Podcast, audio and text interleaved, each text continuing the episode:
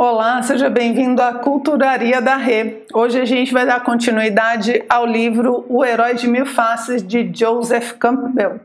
E no item de hoje ele vai falar aqui sobre histórias folclóricas sobre a criação. A gente tem visto nos itens anteriores é uma série de observações que o Campbell faz sobre os mitos cosmogônicos, né? Ele falou muito sobre essa representação da origem do uno e depois como é que se cria o espaço, o tempo e como é que isso vai sendo povoado, né? É, de seres, de animais, pessoas, estrelas, enfim, né? Então os mitos cosmogônicos vão falar desde antes da criação até depois da criação, né? E aqui ele faz algumas observações sobre as histórias que a gente chama de folclóricas. É, por que folclóricas? Porque elas são simplificações. O mito em si, vocês já devem ter percebido, ele é muito complexo e ele traz ideias, às vezes, muito abstratas, que são muito difíceis de serem percebidas e de serem compreendidas. Então, as tradições, as civilizações, elas vão criando simplificações para que a gente, é, com um raciocínio não tão profundo ou, ou, sem formação, digamos assim, sem essa capacidade ainda, a gente possa ter algum contato com esse tipo de mistério. A ideia é que aos poucos a gente vá aprofundando, a gente vá crescendo, né, miticamente, simbolicamente, e vá conseguindo entender essas mitologias mais profundas. Mas para ter um acesso inicial, as civilizações elas costumam fazer é, versões mais simples, justamente para ajudar nesse acesso. É, os, os, folclores são um tipo de simplificação que tem muito a ver também né, com o tempo e o espaço. É, os contos de fadas também, apesar de extremamente simbólicos, também são simplificações de mitos. Os Upanishads são considerados simplificações dos Vedas essa, essa, é, essa ferramenta, digamos assim, né, ela está presente de, de, em diversos níveis em praticamente todas as civilizações. Ele dá o exemplo aqui é, do Moai. E eu peguei ele para a gente ver porque lá quando a gente falou do, do início do cosmos, ele deu o Moai como um exemplo de profundidade. Então, o povo Moai tem uma versão que fala do início do cosmos a partir do nada, a partir do uno, a partir desse mundo metafísico e que desse nada então vão surgindo é, o espaço, o tempo, os seres. Ele tem uma cosmologia muito profunda e ao mesmo tempo, aí ele traz nesse capítulo, ele tem uma cosmologia simplificada. E eu achei interessante porque é até engraçado, né? Porque é, realmente é bem simplificado. Ele fala assim, ó: Os Moares, por exemplo, que nos legaram algumas das mais sofisticadas cosmogonias, têm a história de um ovo posto por uma ave no mar primevo o ovo explodiu e dele saíram um homem, uma mulher, um garoto, uma garota, um porco, um cachorro e uma canoa. Todos esses seres embarcaram na canoa e navegaram até a Nova Zelândia. Então você vê que é bem simples. E, e, é uma imagem que você consegue perceber. Você vê, ó, o mundo nasceu de um ovo posto por uma ave. Ninguém aqui começa a perguntar ah, que ave é essa, de onde ela veio, e esse oceano de onde era.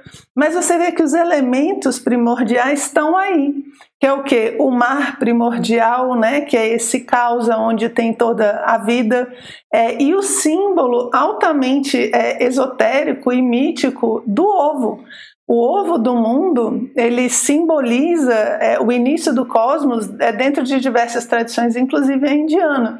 É, já comentei com vocês né, que o ovo, se você imaginar ele é, sozinho, né, ele está lá parado assim, aí de repente nasce alguma coisa de lá, né? Então não tem nada e de repente esse ovo sozinho consegue trazer as coisas à vida. Então, ele é uma representação dessa manifestação. Só que aqui, nesse exemplo que ele traz, ele é totalmente simplificado. Até porque ele não está trazendo é, um ser que depois vai gerar o espaço, é, depois vai trazer as coisas que realmente existem. Ele já sai com tudo pronto: um homem, uma mulher, um cachorro, a canoa, todo mundo pega a canoa e ó, vamos para casa.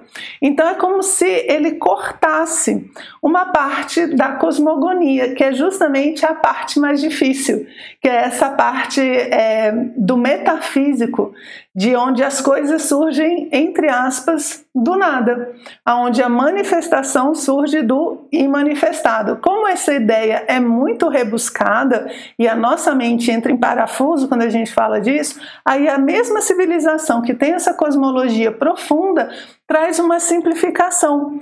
É, é quase um conto para criança.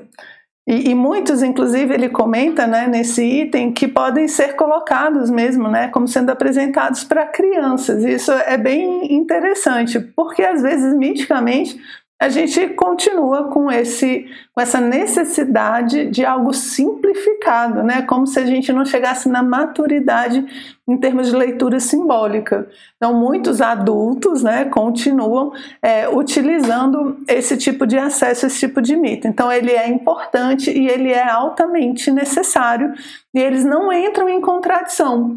Você não vai virar e perguntar assim, ah, mas aí os mares, eles, o eh, que, que eles querem no final? Qual dos dois que vale? Entende? Esse tipo de colocação não faz muito sentido. Os dois valem. Os dois são uma visão cosmogônica, só que uma mais simples. E no finalzinho desse item, ele vai dizer o que, que é o simples. Deixa eu pegar aqui para vocês. Ó. As mitologias folclóricas tomam a história da criação apenas no ponto em que as emanações transcendentais irrompem em formas espaciais. Ou seja, por que, que ela é simples? Porque ela não fala do antes, ela só fala do depois. Ela não fala do que, que existia antes de existir o céu e a terra, antes de existir o homem, né? Ele não fala desse antes, dessa causa primeira, né? Que os filósofos pré-socráticos já trabalhavam também da causa primeira do universo. As, as mitologias que ele está chamando de folclóricas, de simples, não trabalham nesse aspecto. Eles vão começar quando? Já com as coisas acontecendo. Que nem é só, pôs o ovo, já saiu todo mundo e bora para Nova Zelândia. Então já está tudo, é, já manifestou. É como se ele contasse a história a partir do segundo capítulo, né? E não fizesse a introdução que normalmente as cosmologias fazem, ok? Os mitos cosmogônicos de início do cosmos. Então é isso que o Campbell traz para a gente nesse item. É, espero que tenham gostado e a gente se vê no próximo encontro.